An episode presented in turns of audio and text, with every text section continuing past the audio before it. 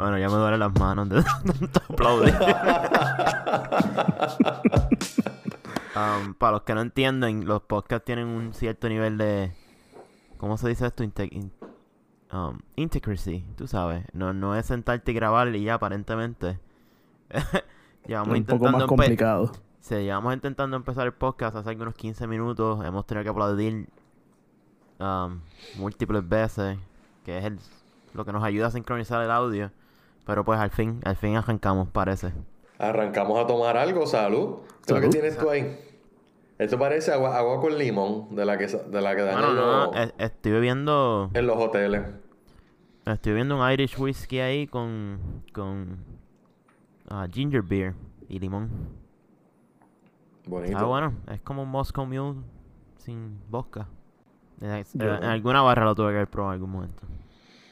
¿Esa botellita de pino es de dónde? Francia. Ah, esa es la de Languedoc, ¿no? Ajá. Sí, Languedoc, este. Esa, esa no es una AOP, apelación de origine contrôlée, sino es de la, de la otra, IGC creo que era, algo así, IGP. Este, indicación de protegida, olvido lo otro, indicación geográfica protegida. Languedoc es una de las regiones más, más booming en estos momentos. Eh, ellos tienen, ellos son famosos por, por, el, por el rosé. El rosé obviamente es de Provence, pero ellos están en la lista, están en el mapa también, y sobre todo los vinos orgánicos en Francia. Eh, esta es la meca, de, no tan solo de Francia, de, del mundo. Los números están bonitos, unos lugares más eh, rígidos, igual que como champán, con las exigencias del vino que viene de ahí. Eh, Tremenda selección, loco. Que te lo disfrutes. Salud. Salud. Oye, ¿y vieron el mensaje de Trump que está de camino al hospital? Bueno, salió caminando de la Casa Blanca. escuché a algunos reporteros decir que se veía un poco más. que estaba caminando más lento de lo que ellos están acostumbrados a verlo. Y que se agarró con las dos manos de. Um, en las escaleras, para subir las escaleras. No sé cuánta significancia tenga eso. Sí, caminó por su cuenta. No sé si es parte de crear una imagen de simpatía para el Commander in Chief, tú sabes. Me veo un poco más frágil, cógeme pena. Después del disparate que hice en el primer debate. ¿Qué disparate? Bueno, ¿De qué disparate tú bueno, bueno, bueno, yo, creo, bueno, yo creo que ya hablamos demasiado de eso en el Este- último, en el último episodio. Estamos, estamos hablando de que Biden, eh, según los, los números, tiene una de las ventajas más grandes a cuatro semanas de las elecciones en la historia de la... ah. Claramente no es que uno minimice la situación, pero ah, esta administración se ha puesto ellos mismos en una esquina donde la información que han proveído en los, ulti- en los últimos tres años ha sido tan dispareja en algunos momentos y poco creíble que cuando se anuncia algo como lo que anunciaron ayer, la mayoría de las personas, yo creo que la reacción principal fue, ¿será verdad esto? Que cuando esto, ¿sabes? Entiendo yo que cualquier otra administración pasada se anunciaba que un presidente estaba enfermo, la reacción inicial sería pues empatía y compasión de la mayoría de las personas. Sin embargo, tenemos una administración que la en Twitter por lo menos mucha gente lo que se está preguntando es cómo podemos confiar en, en esta información. Y hay precedente para esto ya. Durante la pandemia del 19-18, eh, si no me equivoco, el presidente Wilson tuvo el, flu y la Casa Blanca trató de esconderlo. Pero de igual forma, hay muchas similaridades entre la presidencia de Wilson y la de Trump. Eh, pero no es algo que no se ha visto antes. Y es algo que pues por eso tenemos que mm, ahora más que nunca ser también cuidadosos con la información que estamos consumiendo. No podemos tampoco empezar a creer cualquier cosa que sale en Facebook o en Twitter. Y si no estás ya apoyando alguna de las organizaciones de noticias eh, nacionales de, re- de reputación como el New York Times, Washington Post, eh, Wall Street Journal, eh, NBC, o si bien- busca información en sitios oficiales. Y Bueno. Porque pero- eh, es peligroso también empezar a especular cosas que Claro, vayan a pasar. se- se- se- hablas de buscar fuentes confiables. La pregunta es, ¿se puede confiar en la fuente principal de información en esta situación? No, que es los, la Casa mismos Blanca. reporteros, los mismos reporteros dicen la Casa Blanca no se puede confiar y por eso es que ellos están allí para verificarla. Exacto. Bueno, no- igual uno se pregunta, una- un candidato que ha basado sus tres años de gobierno en aparecer fuerte e invencible, ¿en qué le convendría? Tú sabes, en caso de que esto no fuera realidad, pues, ¿en qué le convendría proyectarse como alguien que está enfermo? Tú Ser sabes. víctima del hoax. Exacto, ah, una enfermedad que él muchas veces nunca ha dicho que no es una enfermedad real, pero sí ha minimizado siempre el daño, tú sabes, comparando lo que es un flu mínimo que ¿sabes? que la mayoría de las personas no le da, que, ¿sabes? Alguien que ha Bueno, minimizado la yo pandemia tengo- y... Yo tengo, yo tengo un poco de desconfianza de esto, de esta, de esta, de estos rumores, de esta visión de que puede ser un, un truco publicitario de la Casa Blanca. Pero, mira, el se fue, se fue. Fuck. Ah, no, no.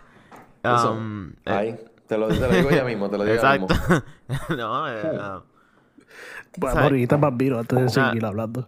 Sí.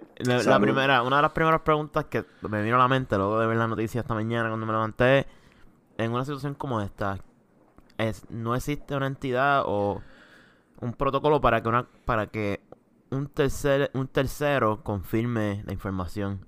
Uno simple sencillamente tiene, ¿sabes? Tienes que cejar los ojos y confiar que el gobierno te está diciendo lo que, ¿sabes? La realidad de la, de la situación. Aunque es una situación extremadamente delicada para todo el mundo, porque viene con muchas cosas, ¿me entiendes? No solamente es que el presidente le puede dar una fiebre y caer hospitalizado, es que hay también riesgos de seguridad nacional, ¿me entiendes?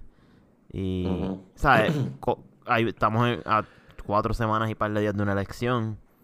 Y sin embargo, ¿quién confirma la información que da la Casa. Blanca?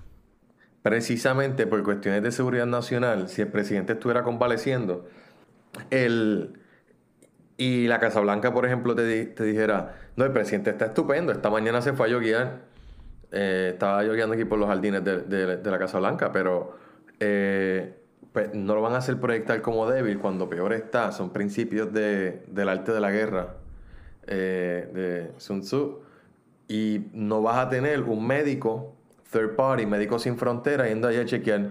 Presidente, venga acá, deja de tomarle la fiebre. Ah, o sea, a tomarle la temperatura. Y también por eso, Precisamente eso no se puede. y también por eso hoy lo vimos caminando hacia Marine One y haciendo el video. Porque están buscando tratar de enseñar, están buscando enseñar que él siga al mando. Y pues videos como esos, aunque no estemos de acuerdo con las políticas de él, aunque no queramos que él esté en la Casa Blanca, sí nos ayuda a mantener esa firmeza que el gobierno sigue intacto. Y también eh, la- las confirmaciones de que todo el mundo, el resto de las personas en la línea de sucesión, están saludables. Yo entiendo que, que hoy como que hubieron varios mensajes contradictorios. Para mí, cuando salió el press release a eso de las cuatro, cuatro y media, diciendo que le habían dado una dosis de una medicina que está totalmente Un como que en, el en first stage, tú sabes, una medicina que, la, que, que Es solamente ha sido, sí, que solamente creo que ha sido ha tenido buenos resultados en 275 personas o algo así, ¿me entiendes? Que, o que han reportado los resultados en, en un grupo bien pequeño de personas y se lo estás dando al ser humano más importante de los Estados Unidos. Bueno, yo y creo, luego que sí, a la hora sales y dices, ah, no, él está súper bien. yo creo que si se lo están dando, es algo seguro. Y también puede presentar la posibilidad de que, ¿qué tal si el gobierno está aguantando algún tipo de terapéutico que puede beneficiar a la gente? También pre- eh, eh, presenta bueno, la pues, pregunta. Podemos irnos por esa línea, pero ¿y cuál es entonces el beneficio político que gana Trump de esconder la medicina? Cuando bien podría presentarla como que, mira, aquí la tengo, ¿me entiendes? Puede, ser, puede ser que no tengan la capacidad suficiente para una distribución masiva. Bueno, tenemos un presidente que le gusta gritar lo que, ¿sabes? Lo más, hasta lo más mínimo. ¿Tú crees que se aguantaría teniendo la cura porque no hay suficientes dosis? Bueno, lo más seguro no es una cura, es un O sea, terapéutico. es un que- terapéutico, un terapéutico. es un terapéutico que le ayuda a, a, a, a batallar los síntomas. No sé, a mí me estuvo sospechoso que tan temprano Bueno, en el día... lo que te iba a comentar es que solamente por la única razón que eso podría, esto podría ser un montaje, por la única razón que, de nuevo, yo no pienso que lo sea, es que las encuestas estén diciendo otra cosa. Que quizá, como tú dices, el error, a, a los ojos de algunos, el error del debate y la última encuesta que sale con unos números de doble dígito a favor de- del pasado vicepresidente, eh, demuestran que, fíjate, Amaury no dice el nombre. ¿Cómo se llama el pasado Es que- vicepresidente, Amaury? Es que, es que Amaury es de los de Trump. ¿Cómo se dice? ¿Cómo se Entre, dice? entre el, ¿Cuál es? feed- entre el feedback que conseguí sobre el primer episodio es, primero hablamos mucha mierda, sorry por eso, eso es. pero no sorry. por eso. Y Amaury es de, eh, eh, eh, el fan número uno de Trump. Amaury, ¿cuál es el nombre del vicepresidente Obama? José. José como el esposo de María. Mira, este, ¿cómo, se, ¿cómo es que le dicen este Creepy Joe? Sleepy, Sleepy Joe. También. bueno, ese, no sé, me preocupa. Cuando, en la Casa Blanca de Obama se hacía mucha feria científica de escuela. Ya no me imagino los, la- los- los nenes haciendo feria científica allí con, con el presidente, con ese presidente caminando las instalaciones. Yo me, yo me lo imagino menos con Trump. Una feria científica. Bueno, no han habido.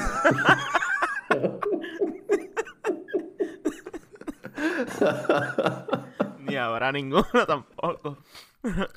Eso sí, eso es lo menos mí- que vamos a encontrar en esa Casa Blanca, una feria científica. Bueno, bueno, bueno, pero lo, vam- vamos, vamos a, a- a- let's stick to the facts. Y vamos a hablar solamente de hechos concretos y comprobables. Los Simpsons. Los Simpsons este, nos presentaron el presidente bajando las escaleras antes del anuncio, nos presentaron el letrero de campaña del presidente y un desenlace fatídico. En la eventualidad de que eso sucediera, que yo tampoco estoy muy seguro que vaya por ahí la cosa, pero en la eventualidad de que algo así le pudiera suceder a- al, al presidente, ustedes ya se hicieron de la idea que Mike Pence es el segundo en línea. Mike Sí, Pence, o sea, Mike- este, Donald Trump puede estar nombrando jueces conservadores para complacer a unos grupos porque, pues, a diferencia de lo que dice Joe Biden, el presidente Trump sí mantiene su palabra, pero este Mike Pence lo haría casi por convicción, ¿sabes? Como que esto sería, esto sería, un, está casi una línea de, un- de una teocracia. A mí, mm, mm, a mí me, me- me preocupa eso. Bueno, primero que nada, esa foto que lleva circulando en Twitter e Instagram sobre que supuestamente los Simpsons predijeron la muerte de Trump, eso no es correcto. Todo, ha salido varios artículos hoy que eh, la foto no es real. John Paul negocios, negocios, partner. Pero, loco, estamos en vivo, en vivo. Apaga en el vivo. teléfono. Saludo al, al, al, Apaga al el teléfono. compatriota ponceño. Entonces, la foto no es real. La foto de la foto que está circulando en el día de hoy de Trump muerto, el de los Simpsons, eso no Circulando es hace real. años. ¿Ah? Circulando hace años. Sí, pero no, nunca pasó en el episodio. Tendría que mirar ese episodio. Soy súper fan de los Simpsons. De los primeros como 20 seasons. No sé cuántos llevan ya. Eh, Pero ¿sabes estoy leyendo, estoy leyendo el artículo de Newsweek. Se los voy a poner en nuestro chat.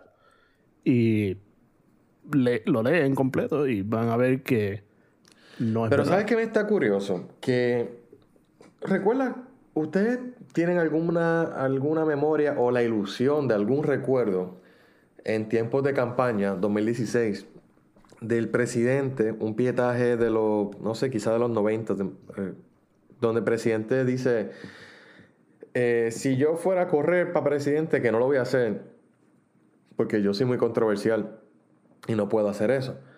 Pero si yo fuese a correr para la presidencia, correría por los republicanos, porque ellos son un bonche de idiotas que, que se creen todo lo que tú le tiras. ¿Tú Yo- recuerdas eso, Gadiel? Yo, yo sé que yo lo vi.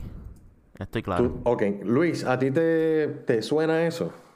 Me suena. Pues mira, sabes que en una discusión, fíjate, e- este, eh, el, el socio de- que me acaba de llamar, saludos a Jan, eh, me, me habló sobre el tema y le digo, loco, pues es que hay un video de eso.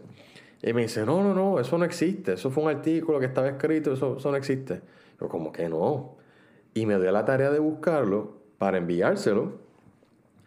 Y mucha gente eh, en foro, en, yo creo que hasta en CNN, en todas partes saliendo como que, ah, eso no es cierto, él nunca dio esa entrevista, eso nunca pasó. Y es como que, no me jodas que yo me cansé de ver ese cabrón video, un o sea, en el 2016, está por todas partes. Y ahora estoy- lo estuve buscando y no existe. Solamente creo que en Reddit había una conversación, en Quora, había una discusión de que, ¿y el video dónde está? Pero ese video existe, o sea, yo no me lo imaginé, no fue como que yo leí de que había un video y, y leí el transcript. Yo recuerdo esa entrevista, recuerdo el demeanor de, de Trump en aquellos años. Cero no es ruso. Bueno, ah, exacto. Quién sabe si fue, tú sabes, una conspiración de QAnon. Te pusieron eso, en la mente a eso través yo de... No, yo, no pienso, yo no pienso que haya sido fuerza extranjera la que lo quitó. Yo pienso que fue desde movimiento articulado doméstico. Pero de igual manera, tendría que ver el episodio de Los Simpsons otra vez. Sí, yo creo que yo nunca he visto el episodio en su totalidad. Yo he visto los clips que se fueron virales y demás. De él bajando por la escalera y... Oh, yo recuerdo haberlo visto, o sea, de chamaquito. Pero, pero está bien, pero ese no es el punto. El punto es, se hacen de la idea de un, de un presidente Pence. Pence habla bonito, o sea, lindo y bonito, como hablan los políticos de ensueño. Pero quién es él y su política pública. Mil veces ¿Estamos listos peor. Es, es mil veces más conservadora que Trump. Y él sí sabe trabajar con los otros políticos para lograr su agenda. Y ahí eso es lo que está peligroso. Bueno, todos obviamente estamos deseando que el presidente se recupere. O sea, eso no va a pasar. Como todos estamos deseando que, te- que tenga un buen outcome, no tenemos ni que entretener ese, ese escenario. Eso es así. Pero, sí, tú, Nuestros tú de- tú- nuestros mejores deseos de recuperación a todos los pacientes de COVID en Estados Claro. Unidos. Eh, Ah. A veces no tan solo es que no te pusiste la mascarilla, a veces algún, algún cabrón nieto fue a visitar a su abuelita allá en Puerto Rico y le, se, se lo pegó porque es asintomático. O estornudó encima de los platos y, la, y la- el restaurante y la mesera cogió, cogió todo eso cuando fue a buscar la, la mesa. Eso es nuestra, nuestra solidaridad con todos los pacientes de COVID.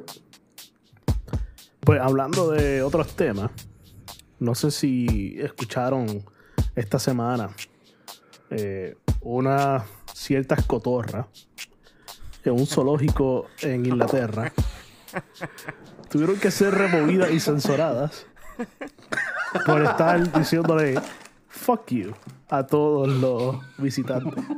Eso, eso lo leí, pero no sabía que iba a ser parte del podcast. A, a todo va, a todo va. Eh, eh, ¿Qué sí, piensas de eh, eso? Vi las noticias, me parece, me parece, me parece genial, la hubiesen dejado ahí. Para que la gente, la gente necesita razones para reírse en estos momentos. A Yo creo que yo creo que están tratando de reformar a la cotorra. Eh, Sí, no, de seguro los, los manejadores de seguro son demócratas. sí. No las quieren dejar hablar. Como no están de Aquí- acuerdo con ellas, pues las van a censurar. Aquí en eso es lo de menos. el de Labour Party. Aquí en eso de, de menos, eso es lo de menos, apoyamos la libre expresión y esperamos Claro, la- la de las cotojas. el pronto retorno de las cotorras a, a su hogar en, en el zoológico para el disfrute de todo. Mira, este, vamos a movernos a la política de Puerto Rico, que es lo que yo siempre trato de que, de que discutamos. Charlie Delgado, el candidato populete, el candidato colonialista, independentista de closet, no ha tenido, lo- no ha tenido lo- los timbales para salir y decir, pues mira, yo creo en la independencia, breguen con esa.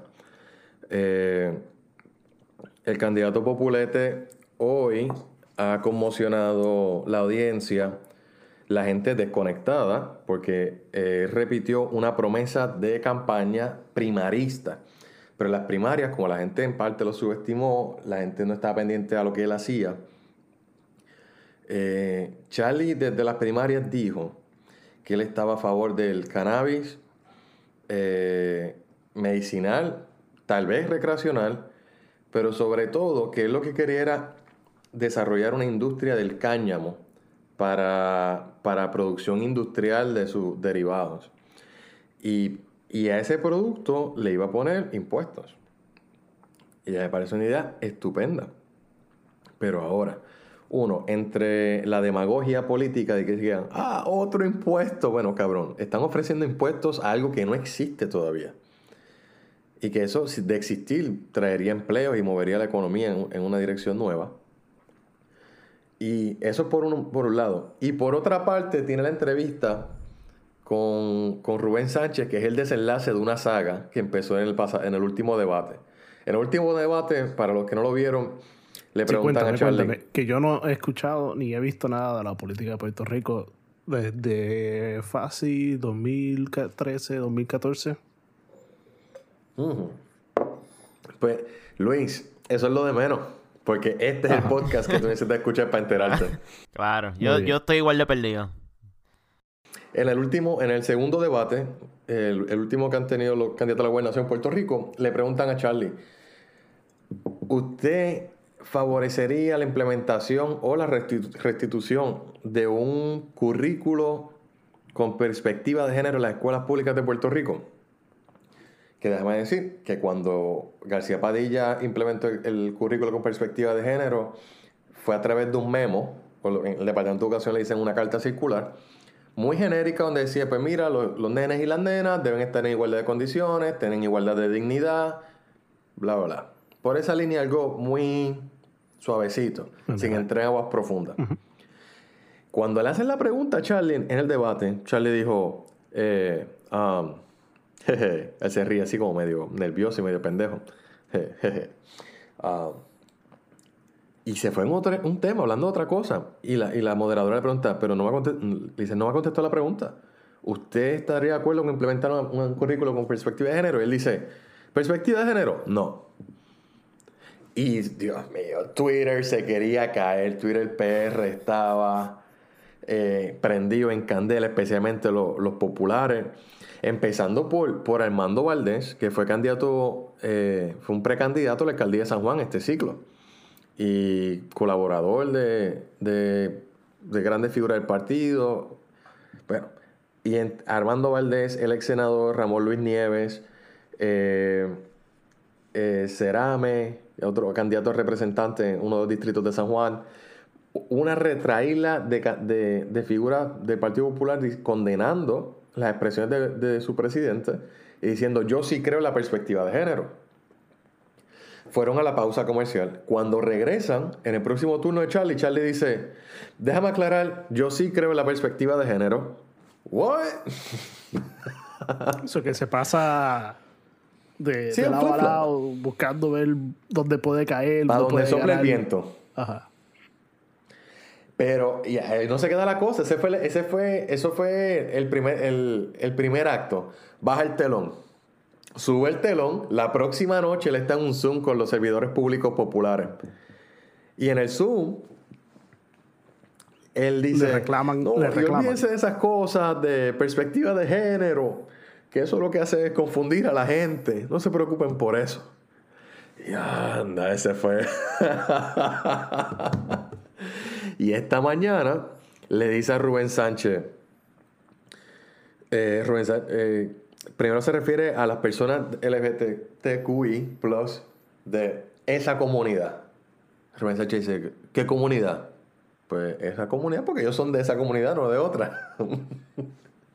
y después dice, confundiendo algunos pasajes bíblicos, Gadiel, Gadiel también que tiene eh, bagaje teológico, dicen, saludo a la gente de la cantera allá en Ponce. Charlie dice, él va donde la buena samaritana, Jesús va donde la samaritana y le dice, vete y no peques más, prostituta. Y dice, pues si la gente que quiera tener esos estilos de vida se respetan. O sea, a, lo- a, eso- a, esa- a esos pecadores que se van a ir a, a pudrir en las pailas del infierno, Él los respeta, Él los ama como cualquier otra persona. ¿Y qué tiene que ver la religión con el gobierno? Buena pregunta. Tú pregúntale eso a Charlie. No sé, Luis, yo creo que tú puedes conseguir mejores respuestas que yo cuando viene el Partido Popular. Yo estoy completamente desconectado de cualquier tipo de política en Puerto Rico. Mira, que ahí, ahí donde viven nuestras, ahí viven nuestras familias. Hay que, que mantener oído en tierra por allá, pero ese es el papelón que, está, que ha pasado esta el papelón de esta semana en, en la candidatura de gobernación en Puerto Rico. Arde la pava, el fuego popular. Bueno, ¿y cómo, cómo le van a los otros partidos, a, la- a las terceras opciones? Las terceras opciones, según la encuesta del Nuevo Día, que ya ha perdido, ha perdido hace varios cuatrenios toda credibilidad, eh, votó la bola diciendo que Rosana López, candidata a Populete a la alcaldía de San Juan, y Miguel Romero, artífice e implementador de la Ley 7 de Fortuño, están a la par, están ahí en un virtual empate por la alcaldía de la capital. Cuando fuentes me aseguran que encuesta- in- encuestas internas de los partidos dicen todo lo contrario, que la candidata del Partido Popular está en una lejana tercera posición, mientras que la tercera opción no es el PIB, no es Proyecto Dignidad, Manuel Natal, el, el- al que Yulín dijo que quiere como un hijo, está pisándole los talones a, a Miguel Romero, candidato del PNP. Eh, esa es una de las candidaturas que, al que Victoria Ciudadana más le está apostando, fuera de la legislatura, que se espera que, que entren varios candidatos, al menos por acumulación. ¿Y cómo quedan en la gobernación? En la gobernación, eh, yo entiendo que Eliezer Molina, candidato independiente, tiene un problema de factor reconocimiento, que fuera de los que somos political junkies, pues no, no nos enteramos mucho.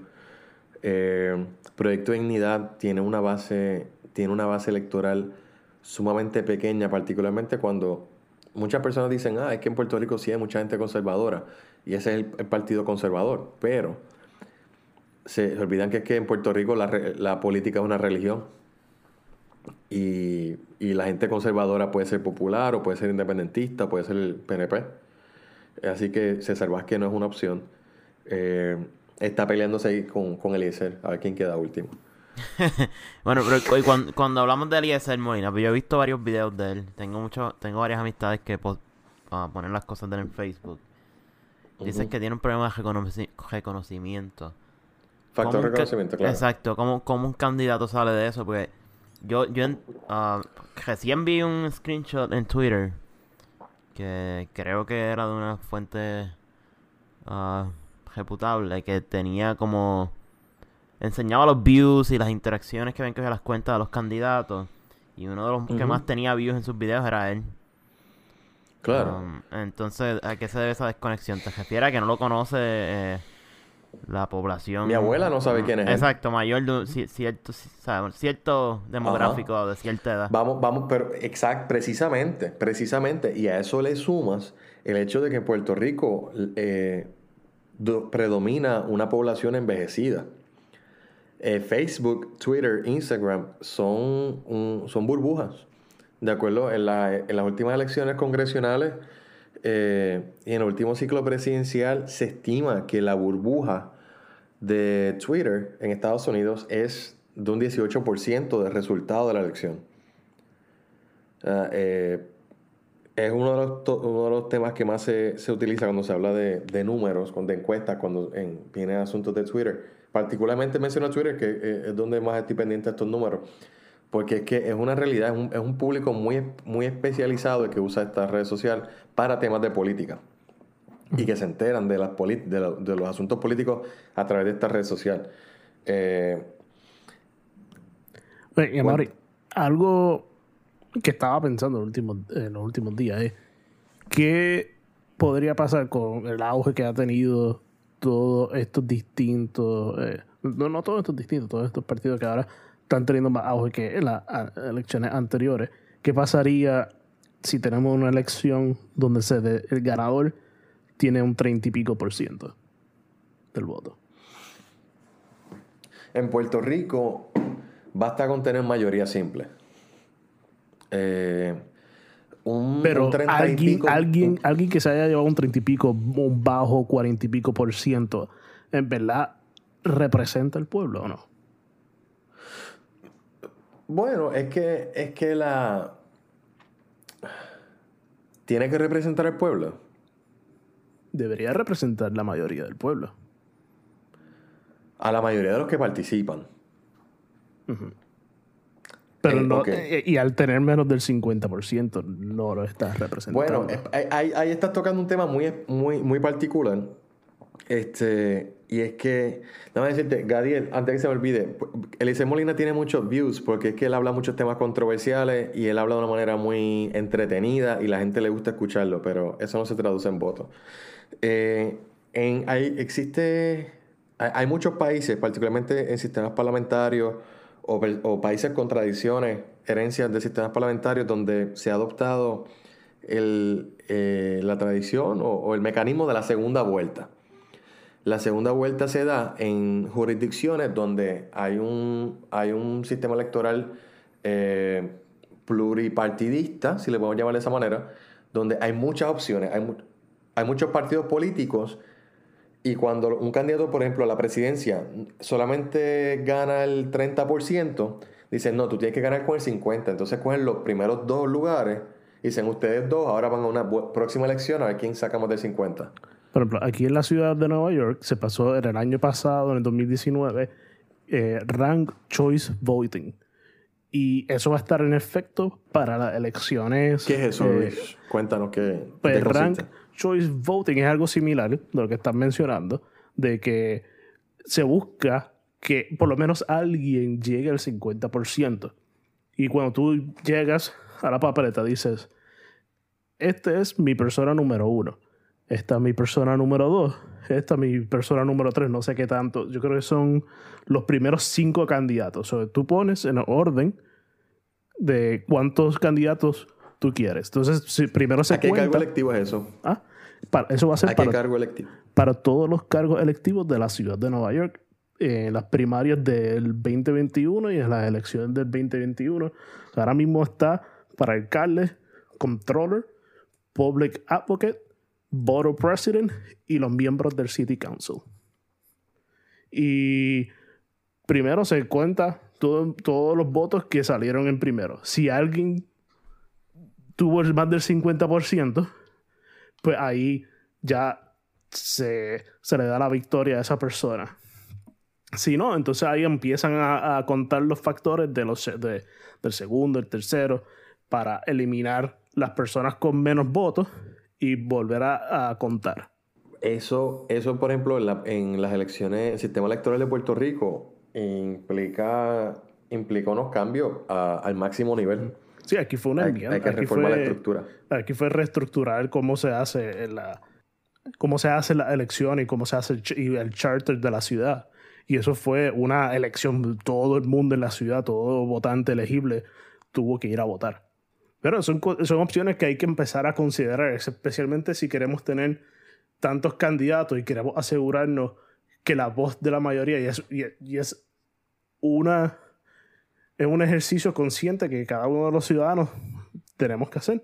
Pues entonces si ya decidimos, si esta persona que yo quiero que salga, y eso también ayuda a esas personas que sienten miedo de votar por un candidato que no es tan reconocido, pues puedan votar por ese candidato que no es tan reconocido como su primer choice y ponen a alguien que ellos piensan que puede ser más realístico como su segundo choice y su voz va a ser escuchada. ¿Sabes, lo que, ¿Sabes quién sería el primer detractor de ese sistema, de una propuesta como esa en Puerto Rico? Partido Popular. El Partido Colonialista, el Partido Popular, porque el Partido Popular ha subsistido por mucho tiempo a través del llamado al voto útil. García Padilla le, dijo a la gente que pensaba votar por el PPR, por cualquier, no sé, por el MUS. Le decía, ah, ¿ustedes quieren derrotar al PNP? Su idea está bonita, su partido está bonito, pero vamos a ser realistas. Ustedes no le van a ganar a Fortuño, le voy a ganar yo. Y MOA es el voto útil. Vengan y voten por aquellos que están tratando de hacer todavía con Victoria Ciudadana y con cualquier otro movimiento político que, que a su entender o según su encuesta les reste electores. Ah, eh, sí, está un poco complicado. Eh, y más teniendo en cuenta que la última elección el, el gobernador la ganó con el 42%. Está... Promete, va a estar interesante. Pero con un sistema como ese, para estas elecciones pudiera ganar o Alexandra Lugar o, Juan Dalmau. Mira que toda la, tantísima gente toda la vida siempre diciendo, ah, el candidato del PIB es el mejor, pero pues como no va a ganar, voy a votar popular. Pues entonces, voy a votar por, un sistema como eso? Lo pondrían a él como su primer choice y pues tal vez el Partido Popular como el segundo y... Ajá quién sabrá qué podría pasar. No, yo pienso, yo pienso que un puertorriqueño seguiría votando popular, por decir un, un, ejemplo, como primer choice, por sentirse el voto útil. Pero, por ejemplo, tiene un gobernador de, que gana con 42%. A lo mejor sumado empata con el, con el del PIB. Que, O a lo mejor el del PIB en segundo choice saca más votos que el primero. Yo lo veo posible. Pues sí, búsquenlo. Rank Choice Voting. Bueno. ¿Qué piensas de eso, Gadiel? Ah, no, no, me quedé pensando, hablando de terceros partidos. Um, de vuelta a Estados Unidos. Uh, una, estas elecciones que vemos tanto tanto votante pues que no está feliz, por lo menos acá yo tengo muchas experiencias, se puede decir anécdotas que he escuchado de personas que no están felices con la elección de Joe Biden como el candidato demócrata y republicanos que no, sabes, que no aprueban a Trump, pero tampoco quieren votar demócrata. Por eso tenemos la, la eh. página de Instagram Settle for Biden. Porque una pues C es mejor que una F.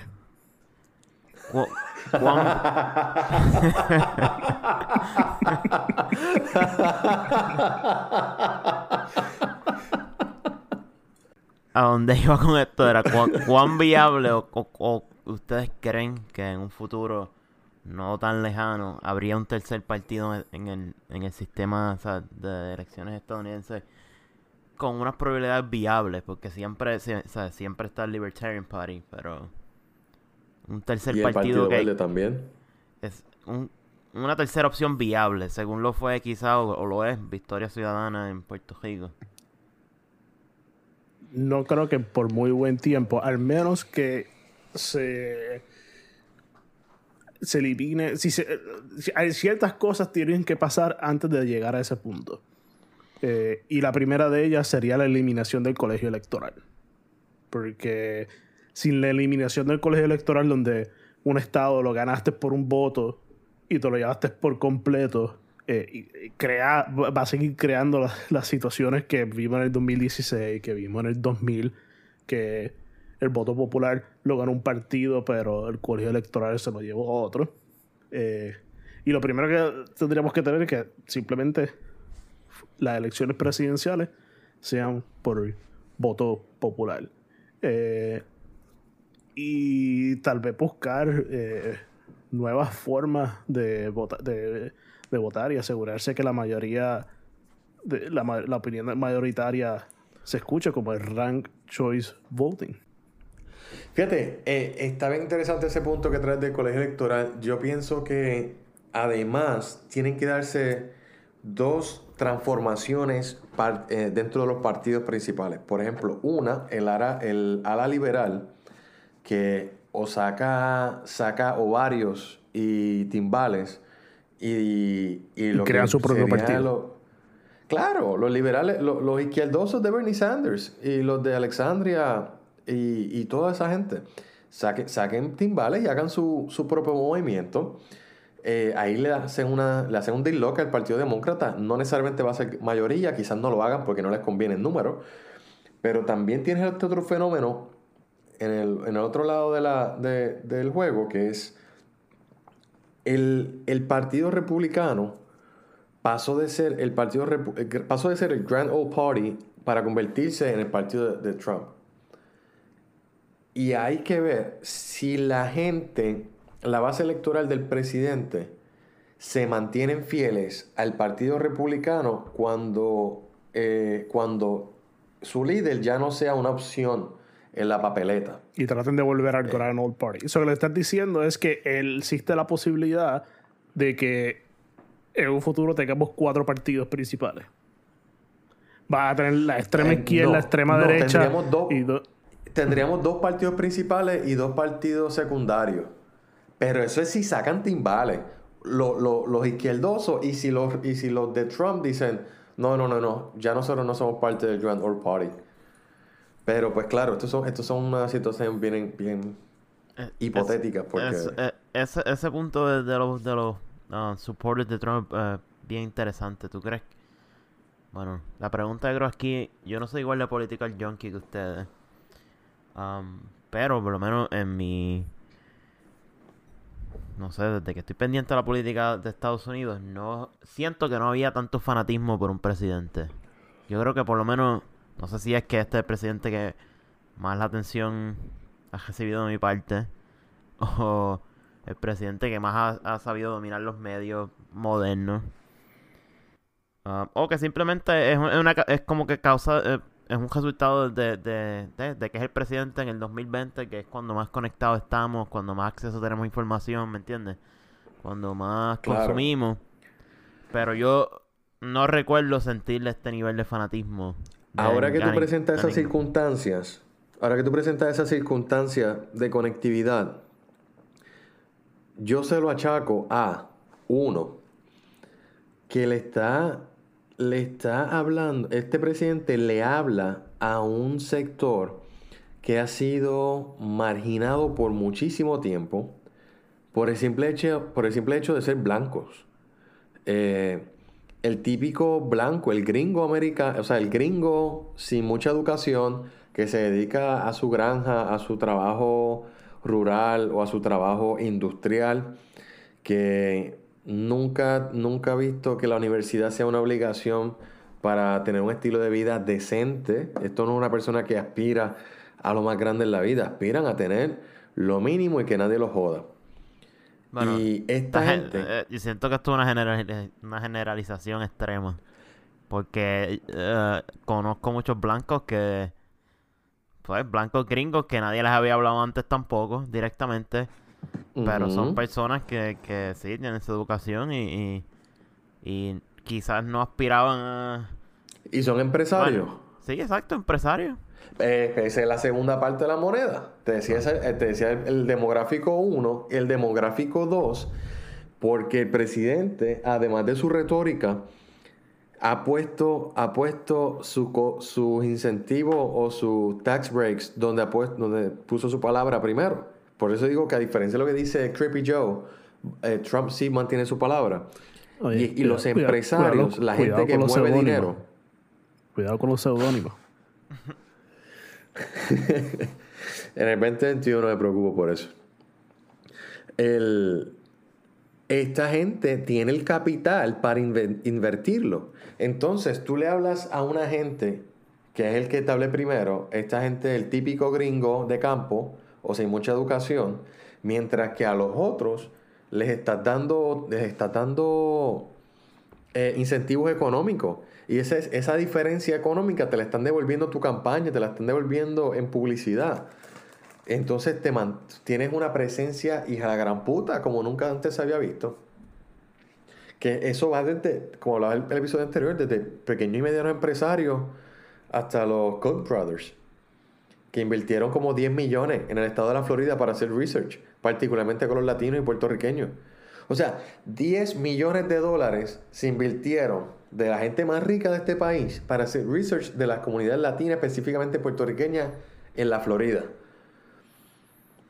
O sea, todo esto está conectado, todo esto está... No es casualidad. Bueno, volviendo a la pregunta principal, ¿tú crees que sí existe entonces la posibilidad de que un presidente que tenga este tipo de fanatismo o de apoyo, sí, una vez ya no pueda ser incumbente por lo que sea, por la razón que sea, um, ponle que gane un segundo término y, y de- luego de eso pues no puede volver a correr, ¿tú crees que sí que es ese grupo de, de- de gente que lo apoya ahora se iría entonces no con él, porque él anyway no podría correr, pero sí quizás con alguien que él endose, que no sea del partido republicano ni demócrata. O que lo endose, sí. Sí, si él lo lo van a seguirlo. Porque sabemos él que muy, muy bien ahora mismo eh, en, en- a Bob quizás un poco no está en el mainstream media, pero siempre se habla de pues que obviamente están los hijos de la I, especialmente Ivanka. Entre cosas y cosas, él ha hecho el, él ha hecho el comentario de que la primer mujer, o sea, el presidente Claro. muy bien podría ser la hija de él. No, pero no creo que sea ella tampoco. En todo caso sería Donald Jr. Pero tú crees que, ah, oh, por ejemplo, podría ser el hijo un familiar de él o no, si él lo endosa, ¿tú crees que habría el apoyo para un tercer? No es que si no es que si Trump lo endosa, es que si Trump dice que ahora viene su hijo, viene su hijo. Porque tú tienes gente un poco más de centro, más, más moderada, como Lindsey Graham, que ha mandado todos sus aparentes principios por, por la borda. Lo flochó por el toilet. ¿Para qué? Para estar de buenas con Trump. Y él lo ha admitido, que es una cuestión político-partidista, o sea, una cuestión electoral. Cuando tú tienes gente como Lindsey Graham que, que se venden al mejor postor, tienes, tienes muchísimos otros políticos de carrera, digo, de carrera, que se han, se han prestado para, por cuestiones de número, cuestiones electorales, y le han abierto la puerta también a muchísimos otros políticos que sí piensan como, como el presidente. O sea que también el, el- también el partido está sufriendo una transformación. No tan solo es una apariencia de que pues le servimos al amo del momento y cuando venga el otro pues somos lo que él quiera que sea, no. El partido está sufriendo una transformación por dentro. Bueno, eso está en veremos. Y la gente va a seguir. Al menos que tengamos. Tenemos que empezar a cambiar como, como país para poder. Porque ahora mismo estamos demasiado polarizados. Está todo el mundo en su propio mundo. Y todo esto es amplificado porque estamos todo el día frente a una computadora, un teléfono, que toda nuestra información llega a través de algoritmos. Y mientras nos mantengamos en ese mundo, eh, no vamos a salir de ello. Por eso todas las vistas que están teniendo ahora mismo con Facebook, Google, Apple, eh, Twitter, eh, para ver qué es lo que está, qué es lo, hay, qué es lo que hay detrás de esos algoritmos y cómo habría que regular esa información. ¿Qué ustedes piensan? Creo que ahora mismo eh, tenemos bien poco entendimiento de cuánto cuánta influencia tienen las redes sociales en, vo- en los votos. Entiendo que tiene que ser extremamente, o sea, tiene que ser, ah, bueno, al fin del día, toda esta información que consumimos, eh, bien la podemos haber consumido por las redes sociales, que por las noticias, que por periódicos, de un libro, así que... Y nosotros mismos estamos Eh, biased el- a nuestro exacto, mundo. es, es la constancia, es, es que nos man- aquí los algoritmos lo que es lo que afectan es que nos mantienen pues casi como adictos. Um, es más bien que el, me- el medio que estamos haciendo la información nos mantiene adictos y una vez estamos ahí ya hookeados con eso, pues el algoritmo se encarga de que sigamos viendo cosas parecidas para que no soltemos el teléfono. Um, ¿Cuánta influencia tiene? Posiblemente la misma que si sentaras a ver Fox News todo el día, todos los días. o sea, estás viendo un one-sided, ¿me entiendes? Se convierte en algo bien one-sided. Y Entonces lo que está pasando es O o, la gente, sí, o la O gente está en CNN. MSNBC, Fox News, o están en el teléfono, están eh, de alguna forma están siempre con toda esa información extremadamente eh. Hablando de Apple, Esta noche le dieron un, un lavado de cara a la aplicación de, de Facebook, ah, hablando de Apple, iba a hablar de Facebook. Eh, Le dieron un lavado de cara a la aplicación de Facebook Pages.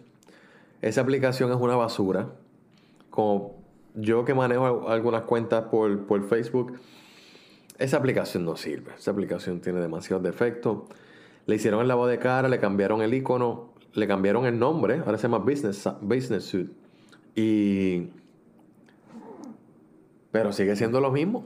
La diferencia es que ahora puedes trabajar Instagram y Facebook desde de, la, misma aplicación. Pero.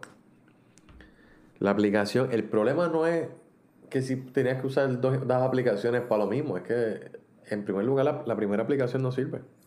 Bueno. Sí. Pero ese es mi comentario de Facebook esta noche. Muy, yo tremenda nunca- mierda, de por- tremenda mierda Yo- de aplicación. muy prudente. Yo tuve esa aplicación como, tal vez como por un mes, cuando empecé a manejar páginas de Facebook y después la borré porque no. eh, eh, eh, todas las funciones están en la aplicación normal y realmente si están manejando una página de negocio es mejor entrar a un web browser y hacerlo desde ahí. Sí, no, definitivo. Para mí lo único que me sirve esa aplicación de lo que antes era Facebook Pages es para, para darle un boost a un post, para ponerle dinero a una publicación o para, o para detenerlo. Sí. Fuera de ahí es como... Eh, y ahora que empezamos a hablar de tecnología, ¿vieron los anuncios de los productos nuevos de Amazon? No he visto los anuncios, pero sí vi el, vi el video de, del drone que lo pones dentro de tu casa y funciona con el ring, con el sistema de seguridad. ¿Tendría el drone ese de Ring en tu casa? Ah, personalmente no. Ah, aunque también es una, una eh, es casi como una contestación hipócrita porque la verdad es que no tomo otras medidas preventivas. Uso Google como toda la mayoría de las personas. Ah, uso Chrome en mi computadora, lo que quiere decir que ellos saben a cada página que entro exactamente lo que cliqueo, dónde lo cliqué, cuántas veces, qué vi, si fui para atrás, para adelante, cuánto tiempo estuve en la página, ven mi email, pueden leer todos mis emails. Tengo Instagram, tengo Facebook. Um, básicamente lo que me falta es invitar a, a un gobierno foráneo que, que monte una embassy en mi, en mi celular. Que lo Bueno, bueno, este, ya borraste TikTok. Ah, nunca lo tuve, nunca lo tuve, pero Luis, Luis, Luis, ya borraste Ah, TikTok. yo todo lo que uso en mi teléfono es público. No, ahí no, tengo, no te mantengo nada privado. Si está en la internet, es público. Eso es un sitio, ya tienes TikTok. Sí. es demasiado adictivo. yo creo que por eso es que nunca, nunca he empezado. No he empezado por eso, porque escucho las historias, las anécdotas y todo el mundo dice que es demasiado adictivo. Y yo sé, no necesito otro, nada, ya tengo Twitter, ya tengo Reddit, ya veo suficiente Chente y Joe Rogan. Um, Y de todos Y modos, la mitad de los videos, los videos buenos de TikTok aparecen en Instagram. Sí, exacto. Tienes toda la razón. Cierto. Y en Twitter, está en todas partes. Twitter, exacto, en todos lados. Oye, Gadiel, ¿qué zapatos tienes puestos hoy? Ahora mismo no tengo nada, estoy en medias, mano. Este. Disfrutando del suelo. Bueno, hay, hay gente normal que se pone crocs con media. Ah, bueno. Este. Las Crocs bregan, mano. Especialmente si, se las pone Bad Bunny. Si las venden a 50 dólares y luego las revenden en eBay por 500. Esas son las Crocs más cómodas que puedes comprar. Porque como todos sabemos, eh, el cerebro de nosotros tiene como una pre- predisposición a... Cuando gastas más dinero, sientes que tienes una mejor experiencia generalmente, ¿me entiendes? Si es una experiencia buena, pues tu cerebro como que la exagera para justificar tu gasto. O sea que si compras las Crocs de Bad Bunny de eBay por 500 dólares, posiblemente sean las más cómodas que te pongas en tu vida. Plus brillan en la oscuridad también.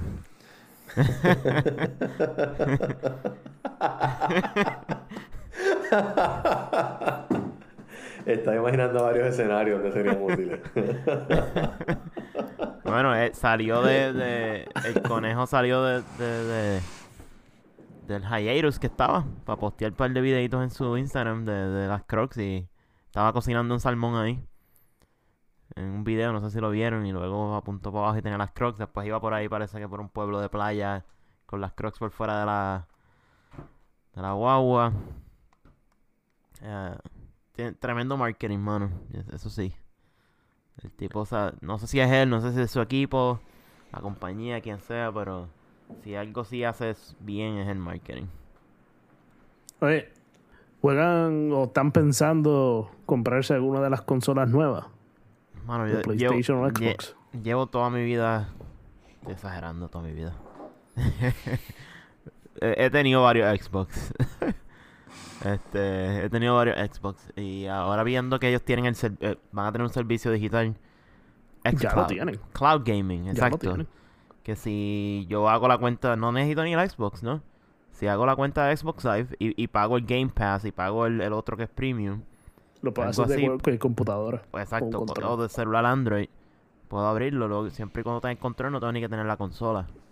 Sí. Que me parece que eso es donde deberían dirigirse ambas consolas y el futuro. Lo que quiere decir que no va a haber una consola, sino van a haber dos compañías con sus catálogos de juegos y cada uno va a elegir dónde quiere pagar la mensualidad. Bueno, ya, ya por ejemplo, el año pasado Google sacó el, ser- el servicio de Stadia.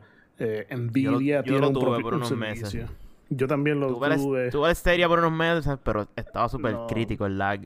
Súper Sí. crítico. Ha mejorado. Yo lo, lo jugué hace, unos, hace unas semanas. Mejoró, pero no es suficiente como para decir esta es mi plataforma. Pues Sí, no. mi plataforma ahora mismo principal es el Switch, el Nintendo Switch. Y en verdad va a seguir siendo mi plataforma principal. Sí, estoy pensando. Ahora mismo tengo un Xbox One, que hace años no lo uso. Si alguien lo quiere comprar, me avisa. Eh, y tengo un PlayStation. Y estoy pensando ahora entonces comprar el PlayStation 5, pero parece que están teniendo un despelote. Porque ahora, con esta cuestión de la pandemia, no se esperaban que la demanda iba a estar tan grande. Y cada vez que o el Xbox o el PlayStation entran en preórdenes, en menos de un minuto están todos vendidos. Todos los websites de GameStop, Best Buy, eh, los mismos websites de Microsoft y Sony crachean cada vez que tratan de poner. Y algo que yo pienso que lo que está pasando, que es lo que pasó con los Switch al principio de la pandemia, es mucha gente se ha dedicado a, a programar sus propios bots para Sí, comprar todo el stock. reselling market. Ajá. Porque tú entras a eBay y Sí, hay, hay un montón de ellos vendiéndose. Lo mismo que hicieron con las crocs de Bad Bunny. Ajá. Lo único que me, que me da hope es, pues, yo no pienso comprármelo tampoco cuando salga. Eh, y, por ejemplo, eh, Nintendo sacó hace poco la colección de, de Super Mario 3D All Stars que tiene Super Mario 64, Sunshine y Galaxy. Y estaba todo vendido. Yo pensaba que estaba pasando con lo mismo de los bots, pero a los dos o tres días de, que, de la salida oficial, pues eventualmente ya todas las tiendas lo tienen normal. So, esperemos que las tiendas electrónicas hayan buscado alguna forma de prevenir los bots. ¿Por qué un PlayStation 5 y no un Xbox? ¿Cómo se llama el Ah, nuevo? Porque en Xbox no tiene tantos juegos originales. Y eventualmente, y ex- eh, Microsoft y Nintendo tienen más acuerdos en donde juegos que tal vez no salgan en PlayStation sí salen en Nintendo. Y en PlayStation ellos simplemente tienen demasiados juegos que no salen en ningún otro sitio. Bueno, me parece una razón válida.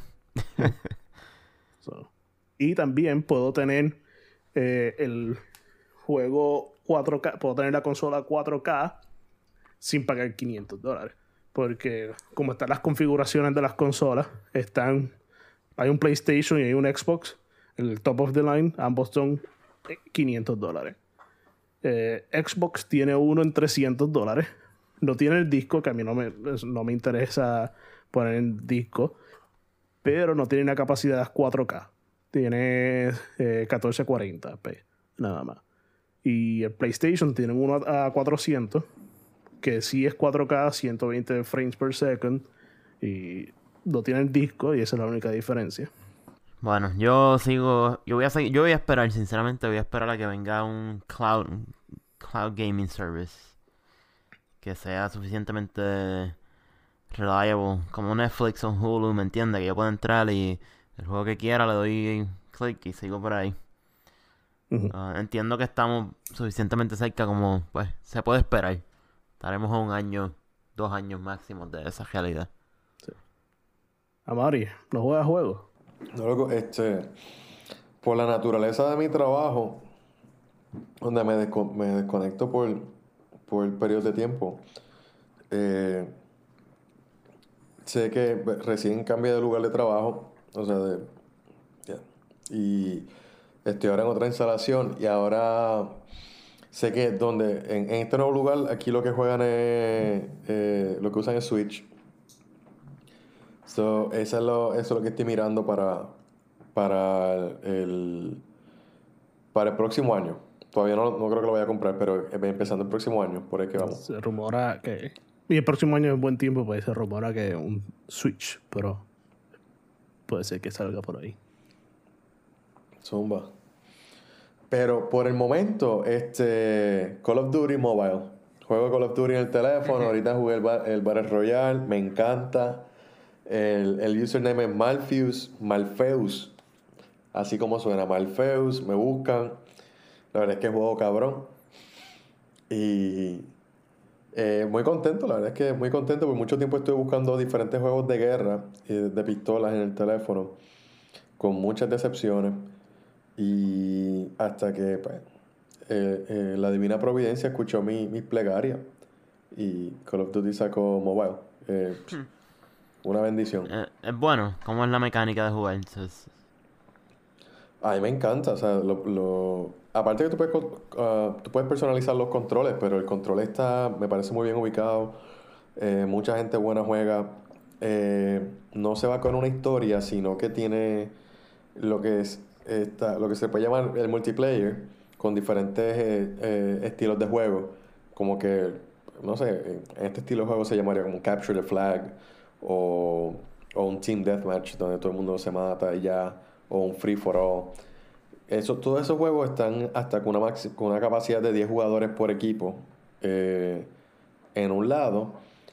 Yo lo más que juego ahora es el, el Battle Royale. Battle Royale tratan de que sean 100, 100 personas. La mayoría están ubicados en equipos de 4 personas, eh, de 4 jugadores. Puede ser desde individual hasta un equipo de 4. Eh, estos 100 jugadores se lanzan en paracaídas desde un avión. Tú decides dónde te vas a tirar. Y de ahí para adelante es irte a correr por el mapa, que está, está estupendo. Recién hace como uno o dos seasons atrás lo expandieron. Y vas a buscar tu equipo, tu armamento. Y el, el objetivo es liquidar a todo el mundo. Y el mapa So- se, se va haciendo pequeño. Es una copia de Fortnite. Creo que es la adaptación más prudente para, para plataforma móvil. Bueno, Fortnite tiene móvil, excepto que Apple se lo tumbó. Y eso me lleva a la próxima noticia que quiero comentar sobre eh, el, la demanda que le tienen ahora mismo eh, los developers de Fortnite y le tienen eh, y otras varias compañías, entre ellas yo creo que está eh, Match, que es la compañía de, detrás de Tinder, eh, Airbnb y ¿cuál otra compañía? Y distintas compañías que todo es a raíz de el Apple App Tax. ¿Conocen de él? No. So, Apple, cualquier transacción que pasa en tu teléfono, Sí, sí, 30%. ¿no? Ajá, le cobra el 30% de los developers. O sea, cada vez que tú compras en algo en Amazon Normal.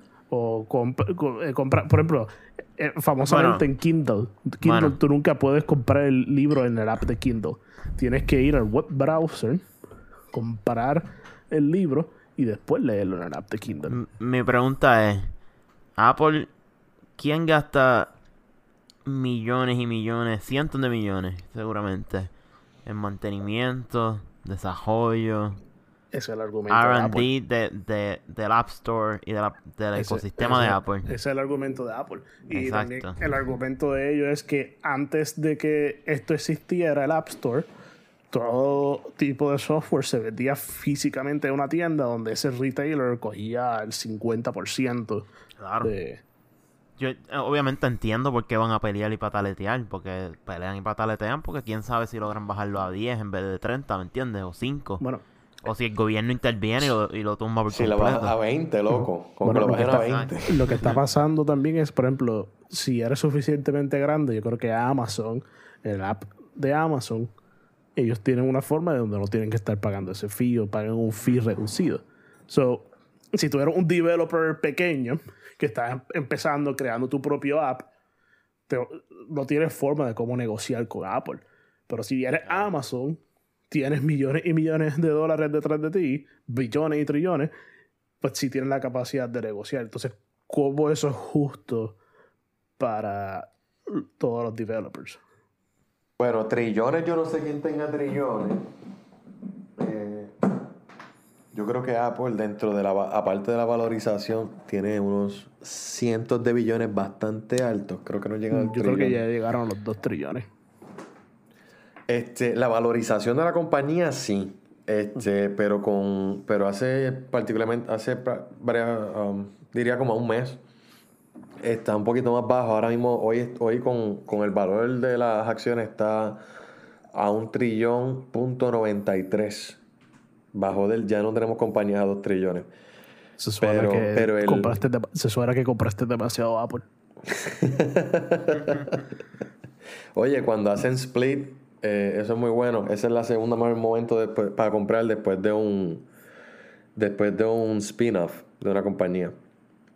Pero Bueno, el split pero no sí, nada. este, pero, ajá. eh, bueno, podemos tener otro podemos eso puede Eso, eso es otro tema para otro, episodio. podcast. Sí. Mira, este, me preocupa el tiempo que llevamos, que llevamos grabando, pero, o sea, no me, me preocupa por, por cuestión de lo que tenemos pensado. Yo sé, yo sigo hablando aquí un buen rato más. Bueno, yo quería traer un segmento nuevo allá. y es Ah, el segmento El viaje de la semana. Y pues llevo, llevo un par de días pensando en algo. Que es un viaje completo. Eh, y es la idea de combinar, Llévanos a todo el mundo, Luis. es la idea de combinar el servicio de correo de los Estados Unidos con el servicio de renta in- interna. ¿Cuál es la lógica detrás de eso? o la Eh, motivación. Pues el servicio de renta interna tiene que recolectar todos los todas las contribuciones de todos los ciudadanos americanos. Ya el correo de Estados Unidos tiene, tiene localizaciones en todas los- la- la- localidades alrededor de Estados Unidos. El servicio de renta interna también tiene muchos edificios eh, en esa área que puede reducir el gasto de la agencia al, deshacerte de esos edificios y también puede empezar a ofrecer servicios bancarios eh, dentro del correo. El correo lo hacía antes. Y es, una forma donde pueda- se pueden mantener una pseudo independ- independencia, especialmente con lo que vimos a principios de, la- de esta semana. Y imposible pensar que fue a principios de esta semana que sacaron ah, el New York Times salió a reducir la- las planillas de Trump y en la auditoría que él está ahora mismo. Eh, pues una de las cosas que es posible que la auditoría no se haya resuelto es por conflictos de intereses. Ahora mismo, pues, es- es es una agencia que él dirige. Si tienes el IRS y el servicio de correo como agencias pseudo gubernamentales aparte, independientes, que se generen y se sostengan por su cuenta, pues tienes una mejor capacidad de poder auditar a personas en cuestiones contributivas y también añadir un requerimiento constitucional de que ninguna persona pueda asumir eh, eh, puestos políticos si están bajo alguna auditoría. Bajo una auditoría federal. Sí, bajo una auditoría del IRS. Pero después ser mi viaje de la semana.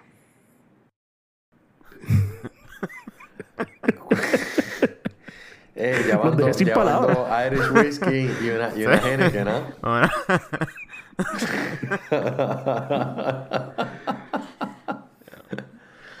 Luis, ¿qué sería de Estados Unidos si por cuestiones de auditoría Trump no hubiera sido presidente? Por un tecnicismo como ese. Nadie sabrá. ¿Quién habría sido el candidato presidencial republicano? Este, ¿Ted Cruz? No, no iba a ser el hermano de Bush.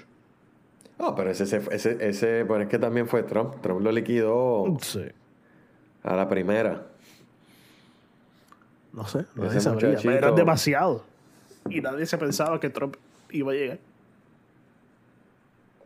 Mm.